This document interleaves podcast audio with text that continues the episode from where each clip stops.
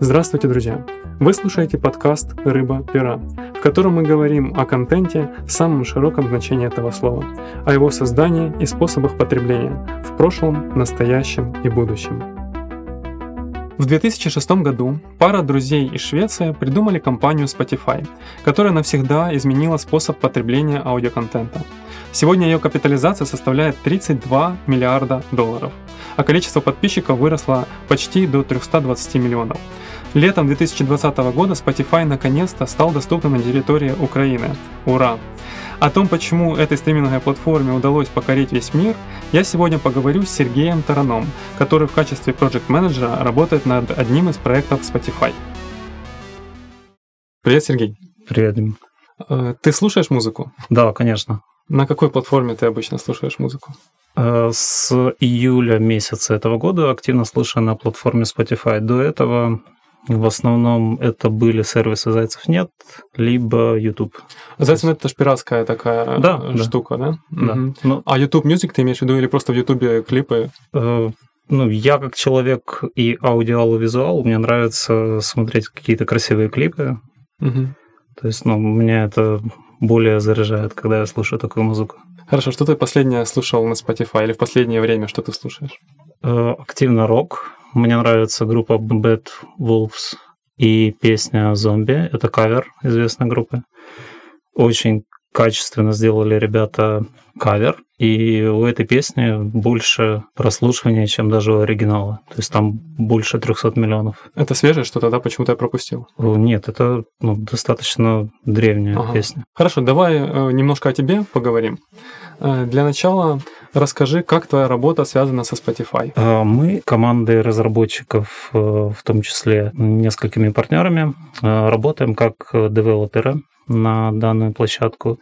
Э, мы занимаемся разработкой софта и тестированием э, в рамках основного направления – это безопасность. Но поскольку мы подписывали NDA, угу. Э, я не могу назвать конкретно компанию, в которой мы работаем, и в общих чертах могу описать ну, пару слов чего. можешь сказать, да, так, так что, чтобы не нарушить NDA. Да, да, конечно. Наша работа заключается в как ты подбираешь слова? Да-да-да-да, я пытаюсь правильно, тактично высказаться.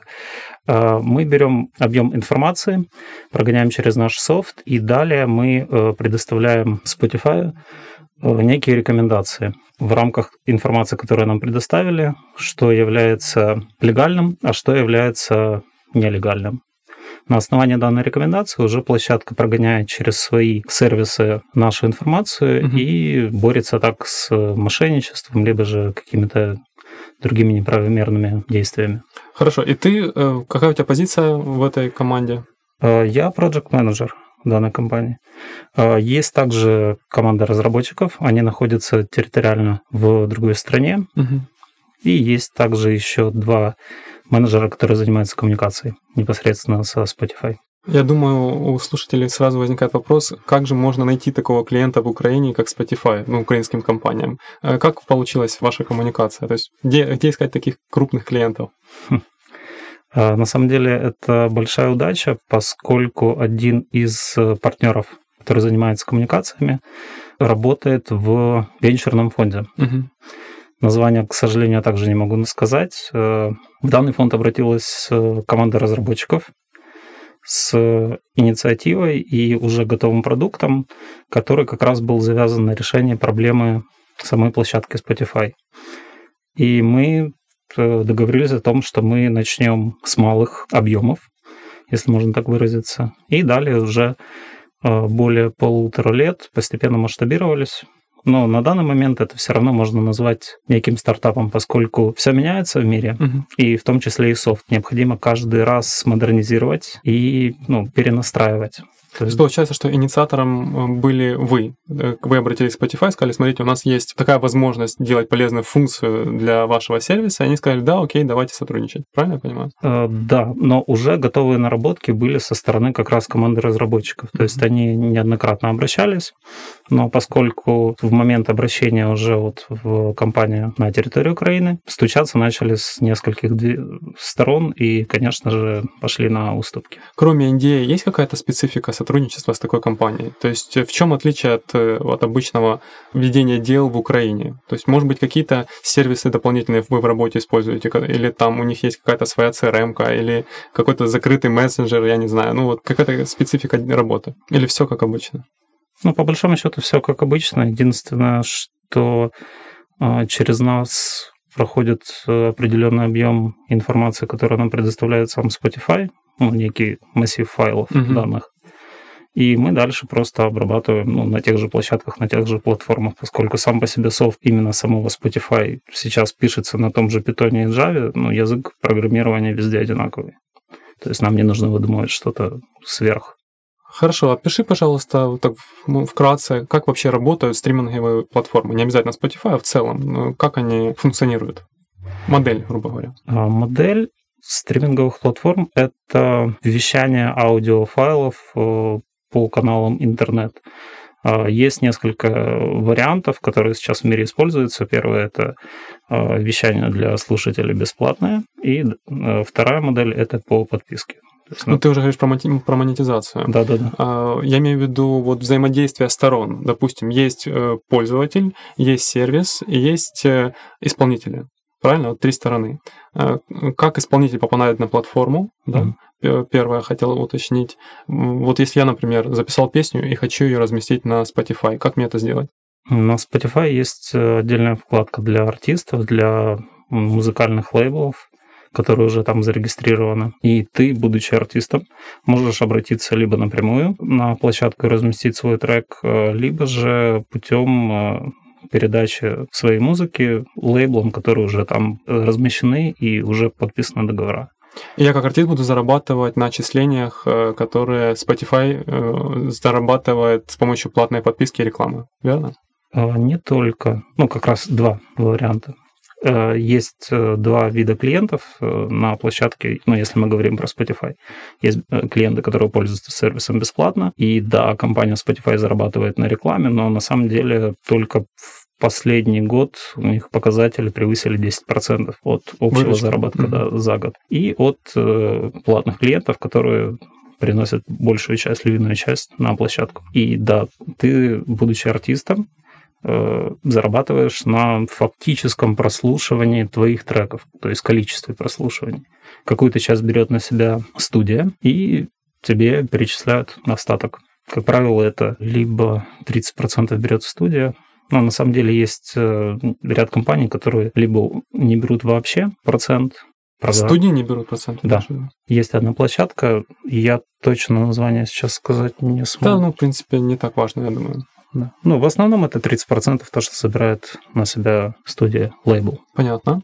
А, ну, тогда давай подумаем, точнее, не подумаем, а хотел тебя поинтересоваться, а, чем все-таки Spotify лучше, чем все остальные стриминговые платформы?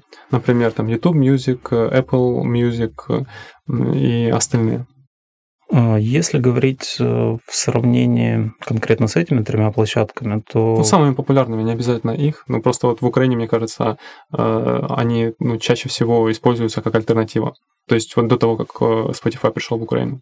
Да, да, конечно. Ну, полностью согласен с тобой. Конкретно в Украине самым популярным являются как раз перечисленные тобой площадки. А, если говорить по количеству треков, то в большей степени у них все одинаково. Ну, если мы переходим к цифрам, то Spotify официально заявляет, что у них на своей площадке есть э, более 60 миллионов треков. YouTube Music 50 миллионов, Apple Music 60 миллионов. То есть такие же показатели, как у Spotify. Есть отличие у Spotify в том, что они предоставляют сервис свой бесплатно, но это также функция есть и в YouTube Music но самым лучшим отличительным качеством Spotify является, во-первых, э, сервис, который позволяет подобрать э, именно те песни, которые тебе будут больше всего нравиться. Очень знаменитый алгоритм э, рекомендаций, да. о котором все говорят, но э, которого нельзя пощупать, только если ты начнешь пользоваться, правильно, этим сервисом, да, да, тогда да. можно его ощутить. Я на самом деле на своем опыте почувствовал это по сравнению там с, с другими площадками. И на самом деле, вот сравнивая, допустим, Spotify и YouTube Music, мне Spotify по рекомендациям больше нравится, чем YouTube Music. Но при этом вот YouTube Music я я э, слушаю на смартфоне своем. В чем различие Spotify приложения от YouTube Music? То, что Spotify почему-то очень сильно ограничил функции. Э, я не могу э, на бесплатной версии прослушать тот трек, который хочу, только потоком. То есть я выбираю как радио, и он мне включает следующую музыку. Я не знаю, почему они приняли такое решение, что на уровне бесплатного использования они сразу проигрывают всем. Как ты думаешь? Ну, если копнуть глубже, не секрет, что с начала основания данной компании до 2017 года финансовые отчеты были каждый год убыточными. И это как раз было вызвано тем, что Spotify выбрали стратегию а, в глобализации в рамках а, бесплатной подписки на свой сервис. И они планировали зарабатывать э, путем рекламы. Но по истечению определенного периода они поняли, что эта стратегия не совсем результативна, и постепенно начали, э, ну, если простым языком, закручивать гайки для своих клиентов и убирать определенные функции для бесплатных пользователей, такие как э, возможность там, переключения треков, возможность э, скачивания песен. И планомерно они вышли на показатели если мы говорим за 2019 год, 50% их базы была на платной подписке. И есть э, ну, также огромное количество как раз тех ограничений, которые и вызвали активное перекочевание базы бесплатных э, юзеров на уже премиум подписку. И это помогло им? Теперь они в прибыли в этом году, вот последний год? Ну, год не закончился, но по отчету ну, конкретные цифры не обязательно, в принципе. Убыточные они или прибыльные, ты не помнишь, да? Нет, я точно не могу сказать.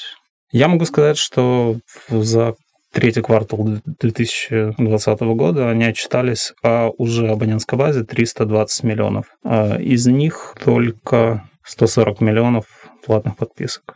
Все остальное это как раз э, бесплатные юзеры. Если возвращаться к алгоритму рекомендаций, то насколько у Spotify он отличается именно в программном виде э, по э, в сравнении с тем, э, какие алгоритмы на других сервисах? Или ты не владеешь такой информацией? Нет, владею, да? владею. Я просто пытаюсь сформулировать правильно. На данный момент у Spotify действует два алгоритма. Первый построен на сервисе Туника, который они купили в 2013 году. И он составляет успешные плейлисты. Автоматически сам. То есть это не люди составляют, э, а конкретно алгоритм. Э, алгоритм как бы делает предварительный анализ запросов. То есть они берут около 20 тысяч э, различных музыкальных площадок, на которых вкладывают новые песни и анализируют по принципу повторения названий. В случае, если они находят совпадение, они автоматически добавляют этот э, трек для пользователей, и дальше алгоритм анализирует количество прослушиваний этих песен и э, конкретно по действиям переключают э, с этой конкретной композиции на, на следующую либо остаются и слушают до конца. Далее этот список предоставляется команде уже непосредственно людей, кураторов, они называют. А в состав этих кураторов могут входить как музыканты, артисты, музыкальные репортеры. И дальше уже непосредственно кураторы берут э, данную выборку и формируют э, плейлист. То есть изначально Spotify, получается, алгоритм Spotify анализирует не прослушивание даже внутри самого Spotify, а внешние площадки. Да. Интересно. Да, они делают это кажд... ежемесячно, пытаясь э, найти что-то новое, свежее и предоставить своим слушателям. Второй алгоритм, а конкретно компания Echonest, которая они приобрели в 2014 году, это как раз основа для рекомендаций именно самих алгоритмов. Тут уже сам алгоритм создает плейлист. Добавили в 2015 году плейлист Discover Weekly, То есть это твои любимые треки за неделю? Неделю. Точнее, не любимые, а которые тебе могут понравиться? Да, да. На основании уже твоих предпочтений. Ну, первый раз, когда ты э, регистрируешься э, в Spotify, тебе предлагают выбрать э, определенное количество от трех твоих любимых групп. И это становится уже базисом, основой. И дальше, каждый раз, когда ты ищешь какого-то нового артиста, либо прослушиваешь песню, и как раз алгоритм подбрасывает тебе музыку, похожую по ритму, по мелодии, и ты ее не переключаешь, алгоритм за тебя уже решает, что тебе эта песня понравилась. То есть если я ее пролистнул, значит, он мне уже такую музыку навряд ли будет рекомендовать. Да. А лайки, дизлайки, там, допустим, ну, то это все влияет, правильно? Да, конечно. Э, Конкретно по дизлайкам э, через мобильную версию Spotify ты можешь даже добавить тех артистов, которые тебе точно не нравятся, в черный список. Это как раз делает э, уникальным конкретно этот сервис. Spotify, в отличие от других площадок. Я не буду утверждать про все стриминговые платформы. Если мы говорим про Apple Music и YouTube Music, то у Spotify как раз вот есть эта фишка. А есть какой-то еще функционал дополнительный, которым, э, ну, ты знаешь, что он крутой, полезный, но почему-то мало кто-то пользуется. Из последнего то, что вряд ли пользователи активно знают, изучают, э, добавили сервисы, сейчас я назову точное название, Soundtrap и Sound э, Better. И что это значит? Soundtrap — это некий софт для написания своей собственной музыки непосредственно на площадке Spotify. То есть там есть плеер, эквалайзер, и ты с помощью данного эквалайзера можешь написать сам музыку, то есть э, стать сам артистом. А Soundbetter — это площадка, некий нетворкинг, на котором размещают э, заявки лучшие инженеры, певцы, авторы песен, продюсеры и музыканты. И ты можешь с ними законнектиться и создать некий проект. Это как социальная сеть для специалистов в области музыки. Да, да, абсолютно верно. Это как раз две новые фишки, которые они добавили, и куда они будут расти и развиваться. А сколько стоит подписка сейчас в Украине э, на Spotify? А, Я буду говорить в долларах и Мгм. переводить сразу к э, Там гривне. в долларах можно. А, в долларах, хорошо. А, Подписка на одного стоит э, 4 доллара 99 центов. Э, Подписка на двоих – это новая фишка, которую они запустили. Э, Стоит 6 долларов 49 центов. А Подписка на семью до 6 аккаунтов ты можешь создать 7 долларов 99 центов. И отдельная э, акция для студентов э, на одного 2 доллара 49 центов. Но для того, чтобы зарегистрироваться как студент, нужно пройти длительный процесс авторизации. Должен доказать, что ты молодой и здоровый. Да, да, абсолютно. И, да. А, смотри, допустим, я решился, послушав тебя, хочу ну, понять, что такое Spotify, да, никогда о нем не слышал, и решил им воспользоваться. А у меня до этого накопились классные плейлисты на других сервисах. Могу ли я как-то безболезненно их перенести, допустим, с YouTube Music на Spotify? Да, конечно. Конечно. Это одной кнопкой делается или нужно как-то постараться с помощью внешних сервисов? Я точно тебе не скажу. Я знаю, что это просто делать, но конкретно я это ну, не осуществлял именно руками. Но я знаю, что это очень просто. То есть есть там такой функционал? Да, да, конечно. Давай с тобой поговорим о теме, как изменилось э, потребление музыки с течением э, времени в целом. Допустим, не- небольшой экскурс в историю потребления музыки в моей семье. Когда закончилась эпоха пластинок, то они стали никому не нужными, они начали накапливаться дома. Там, допустим, моя бабушка э, делала из пластинок, она разогревала их э, над печью и делала такие блюда для фруктов. Да, Э, я ну, помню. вот. И в то же время там дети на улицах, они запускали их как фрисби с крыш домов, посмотреть, как красиво оно летает. Да, сейчас подумаешь, э, какие-то знаменитые треки классные, которые сейчас бы эта пластинка в каком-нибудь э, крутом магазине стоила там десятки долларов, может быть, даже сотни, тогда а, они просто выбрасывались в мусор. Потом, э, после пластинок, появились бобинные магнитофоны, если ты помнишь вообще такие. Да, да, да, помню. Э, После этого аудиокассеты. Мой первый плеер был э, с кассетной, с Sony, как у Звездного Лорда из Стражей Галактики. Потом появились ста- стационарные компьютеры и диски. У каждого были такие библиотеки со стопками дисков, и ты ценил каждого друга, который приносил тебе на этом диске что-то, что ты мог себе переписать. Да. Э, И это такие коллекции собирались, и ты думал, что это на всю жизнь. Э, Сейчас я даже не знаю, где эти диски. Э, Потом флешки. Э, И сейчас и флешками никто не пользуется. Когда появились MP3-плееры, у меня был мой первый телефон LG, и там было 60 мегабайт встроенной памяти и MP3-плеер внутри. Я не знаю, зачем 60 мегабайт MP3-плеер. Э, И я специально сокращал качество треков, чтобы на 60 мегабайт влезло ну, там не 15-20 треков, а 30-40. Да, да, да. Программа Nero называлась, я как их сейчас помню. О, я помню хорошо. Это постоянно была борьба, какие песни добавить, какие убрать. Точно, и это ужасно. Так вот, сейчас мы живем время, когда мы даже не владеем э, музыкой. Мы физически, она у нас не хранится нигде. Она хранится, мы, грубо говоря, ее арендуем. Иногда ну, бесплатно, иногда мы платим своими данными э, то, что мы слушаем э, рекламу, и э, когда мы платим за подписку. Сейчас даже не нужно владеть музыкой для того, чтобы ее потреблять. Вот что интересно. Не нужны носители. Так вот, у меня вопрос. Внимание, вопрос. Да. Какой же будет, как ты думаешь, давай пофилософствуем, следующий этап развития потребления аудио и музыки? Что может быть? Или мы уперлись в потолок? Ну, то есть сейчас мы слушаем, э, грубо говоря, нули и единицы, да, которые к нам приходят из облачного сервиса на, наше, на наш э, смартфон, допустим, или дру- любой другой девайс. Как думаешь, на этом вот эта вот эволюция, она завершилась или нас ждет еще что-то еще? Ну, Я думаю, наш девайс, э, конкретно телефон, либо же э, ноутбук э, не будут конечными и будет разработан какой-то новый способ э, получать всю эту информацию. Ну, далеко идти не нужно. Есть Илон Маск, который э, свой нейролинк э, обещал там, в течение пяти лет уже э, внедрить. То есть музыка нам будет поступать напрямую в мозг. Грубо говоря, мы внутренним ухом сразу будем Ну. ее слушать. Да, грубо говоря, да. Либо в чип какой-то носитель дополнительный. Э, То есть Билл Гейтс все-таки встроит нам чип под кожу, и мы тоже с помощью него будем слушать э, музыку. Да, ну странное такое будущее, конечно. Наличие чипов, либо же каких-то других гаджетов, надстроек в своем организме, но... Э, Ты читал Харари?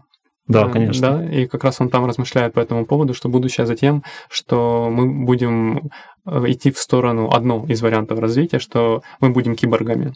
То есть, когда э, часть наших, нашего тела как раз будет, э, не могу правильно слово подобрать, диджитализированным пусть будет.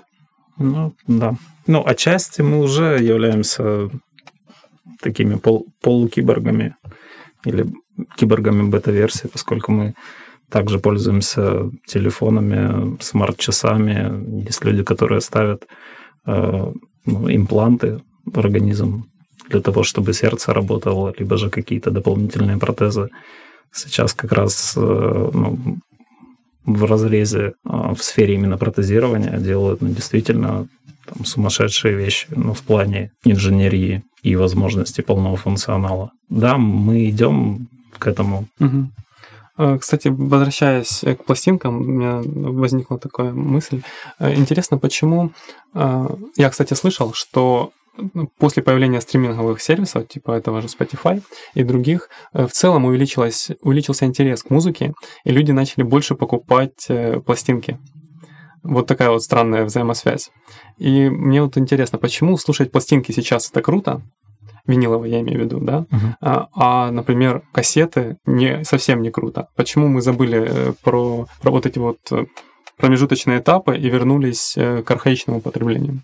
Ну, это, наверное, вызвано желанием обладать тем, что уже не выпускается в массы, массово.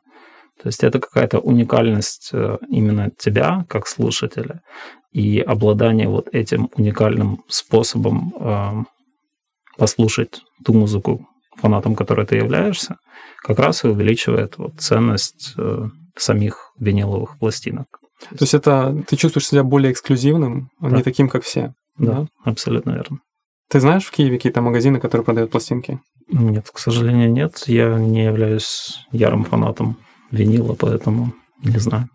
Spotify теперь в Украине с лета этого года.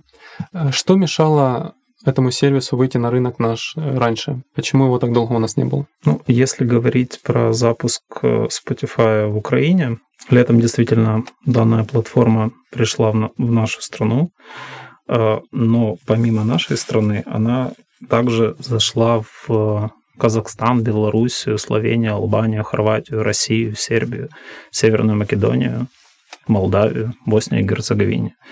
То есть они, если отойти на несколько лет назад, также заходили в 2018 году еще в 13 э, других стран. То есть они расширяются глобально, и мне кажется, это правильным тратить э, ресурсы для того, чтобы зайти в группу стран за раз. То есть это их э, естественная эволюция, и там каждые несколько лет они так и будут дальше расширять рынки новые для себя. Да, конечно.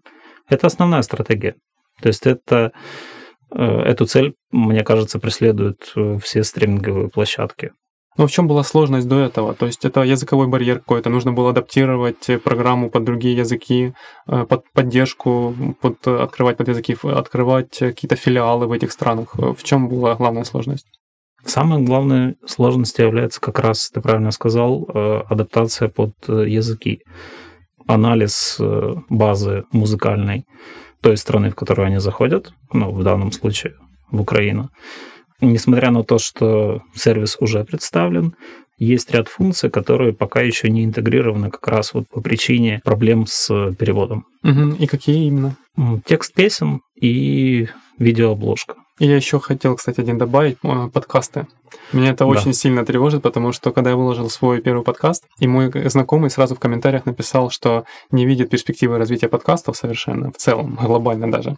Но я как раз наоборот вижу, что э, это направление очень сильно развивается сейчас, э, и в странах СНГ в том числе. Медуза, например, один из таких медиа, за которыми я слежу, очень сильно активно развивают подкасты. И сам Spotify вложил около 500 миллионов долларов совсем недавно. Купил новый сервис хостинга для подкастов Anchor. Вот. Но при этом в Украине почему-то они эту функцию не открыли. Мне интересно, может быть, ты знаешь почему? Ответ на данный вопрос, к сожалению, я не знаю, почему до сих пор не интегрированы подкасты э, именно в рынок Украины. Ну, может быть, это в большей степени, вернее, может быть, э, у нас не так сильно в нашей стране развито вот как раз это направление.